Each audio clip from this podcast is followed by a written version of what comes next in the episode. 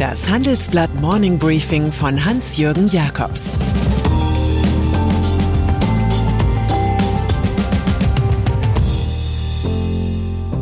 Guten Morgen allerseits.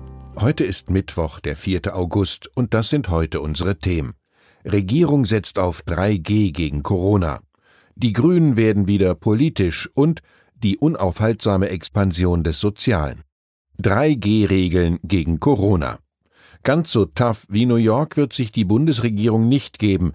In der US-Metropole dürfen in den nächsten Wochen nur Geimpfte in Restaurants, Fitnessstudios und andere Innenräume. Organisiert wird das über das Programm Key to NYC. In Deutschland will Gesundheitsminister Jens Spahn kurz vor seinem wahrscheinlichen Abgang mit einer Regelverschärfung in Erinnerung bleiben. Sein neues Corona-Regime ist in ein Dokument verpackt, dessen Titel wie eine Autofahrer-Ratgeberbroschüre klingt. Sicher durch Herbst und Winter, jetzt Vorbereitungen treffen. So sollen von September an Besuche von Gaststätten, Friseursalons, Hotels und Indoor-Veranstaltungen nur nach dem 3G-Prinzip möglich sein, für Geimpfte, Genesene und Getestete. Bei größerer Corona-Gefahr soll dann die 2G-Regel greifen, nämlich Restaurantfreuden nur noch mit Impf- oder Genesenen-Nachweis. Alle neuen Regeln haben gemeinsam, dass sich ungeimpfte dabei als Paria der Gesellschaft fühlen können und genau das auch sollen. Klimaschutzprogramm der Grünen.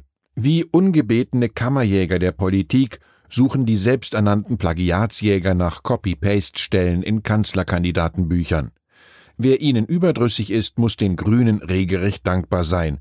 Sie wagen es tatsächlich in einem Wahlkampf der Flatulenz, so etwas wie Inhalt zu präsentieren, konkret ein Klimaschutz-Sofortprogramm. Das beinhaltet neben dem Recyceln ihres aktualisierten Parteiprogramms die Forderung nach einem Klimaschutzministerium. Es soll ein Vetorecht gegen andere Ministerien bekommen, wenn Vorhaben konträr zum Pariser Klimaschutzabkommen laufen. Das ist alles in allem allerdings eine etwas gewagte Laubsägearbeit, denn in jedem Kabinett hat de facto einer ein Vetorecht, nämlich der Finanzminister. Alle brauchen nun mal sein Geld auch für Klimamaßnahmen. Soziale Kosten. Womit wir gemessen an den Ausgaben beim Lieblingsressort der Berliner Politiker wären, dem Sozialen. Durch die Pandemie sind in diesem Bereich viel mehr Gelder geflossen als geplant. 2020 sind immerhin 1,1 Billionen Euro an Sozialausgaben angefallen. Sie machen somit ein Drittel der deutschen Wirtschaftsleistung aus. Das ergibt sich aus dem aktuellen Sozialbericht, den die Bundesregierung heute verabschieden will. Den Experten macht Sorge, dass der Posten bis 2025 weiter äußerste Dynamik zeigt. Das liegt an allen möglichen Reformen, die angestrengt worden sind. Dafür möge es nachvollziehbare Gründe geben, sagt Finanzwissenschaftler Martin Werding doch wie all die Ausgaben langfristig bezahlt werden sollten, sei völlig unklar. Und so haken wir uns unter, machen gute Miene und singen das alte Wahlkampflied Es ist noch Suppe da, wer hat noch nicht, wer will noch mal. Anklage gegen New Yorks Gouverneur. Über 7000 Beweismaterialien und fast 180 Zeugen. Eine unabhängige Kommission in den USA hat untersucht, ob der New Yorker Gouverneur Andrew Cuomo etliche Frauen sexuell belästigt und somit gegen Landes- und Bundesrecht verstoßen hat. Die Antwort ist ja, wenn man Generalstaatsanwältin Letitia James folgt. Es habe ungewollte Berührungen gegeben, auch Küsse, Umarmungen und unangebrachte Kommentare. Einmal habe er einer Mitarbeiterin während eines Dienstfluges vorgeschlagen, Strip-Poker zu spielen. Es sei ein sehr verstörendes, aber klares Bild entstanden, bilanziert die Staatsanwältin. Elf Frauen seien in einem toxischen Arbeitsumfeld gewesen. Cuomo selbst dementiert strikt, die Fakten seien ganz anders, als sie hier dargestellt würden, sagt er. Ob er an dem geforderten Rücktritt vorbeikommt, ist eine ganz andere Sache. Chipmangel in der Autoindustrie. Die Menschen in Deutschlands Autokonzernen leben im Zwiespalt. Einerseits liefern Volkswagen, BMW und Daimler derzeit Rekordgewinnmargen von mehr als 15 Prozent ab, Andererseits sind die Aussichten düster. Der Chipmangel drückt aufs Gemüt. Die weltweite Unterversorgung unserer Branche mit Mikrochips ist allgegenwärtig, klagt BMW-Chef Oliver Zipse.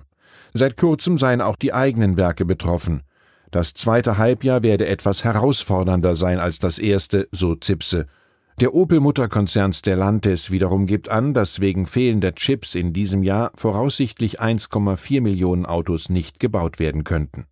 Drei Dinge fallen ins Auge. Erstens übersteigt die Nachfrage nach Chips das Angebot bei weitem. Das sagt Reinhard Ploss, CEO des weltgrößten Autochip-Herstellers Infineon.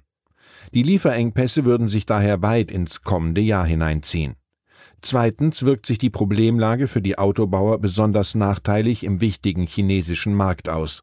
Von echten Einschränkungen spricht BMW-Finanzchef Nicolas Peter. Im Werk Dadong in Shenyang könne man teilweise nur eine Schicht pro Tag fahren.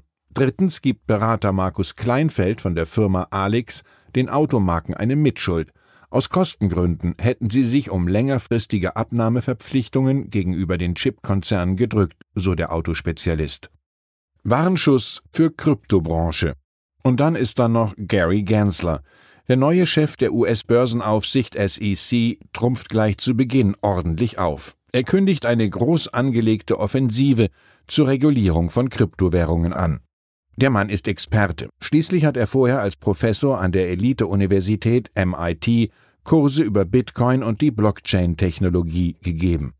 Für Gensler ist klar, dass es sich bei Token um Wertpapiere handelt, denn Investoren glaubten, der von ihnen gekaufte Token steige im Wert. In der Kryptobranche ärgert man sich über die aggressivste und feindlichste Haltung der SEC.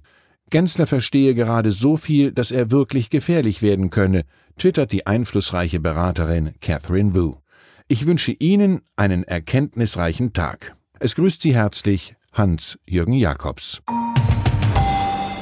Das war das Handelsblatt Morning Briefing von Hans-Jürgen Jakobs, gesprochen von Peter Hofmann.